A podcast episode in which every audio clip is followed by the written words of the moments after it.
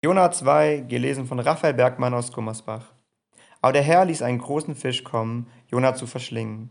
Und Jona war im Leibe des Fisches drei Tage und drei Nächte. Und Jona betete zum Herrn, seinem Gott, im Leibe des Fisches und sprach: Ich rief zu dem Herrn in meiner Angst, und er antwortete mir.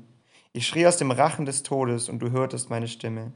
Du warfst mich in die Tiefe mitten ins Meer, dass die Flut mich umgaben. Alle deine Wogen und Wellen gingen über mich dass ich dachte, ich wäre von deinen Augen verstoßen. Ich würde deinen heiligen Tempel nicht mehr sehen. Wasser umgab mich bis an die Kehle.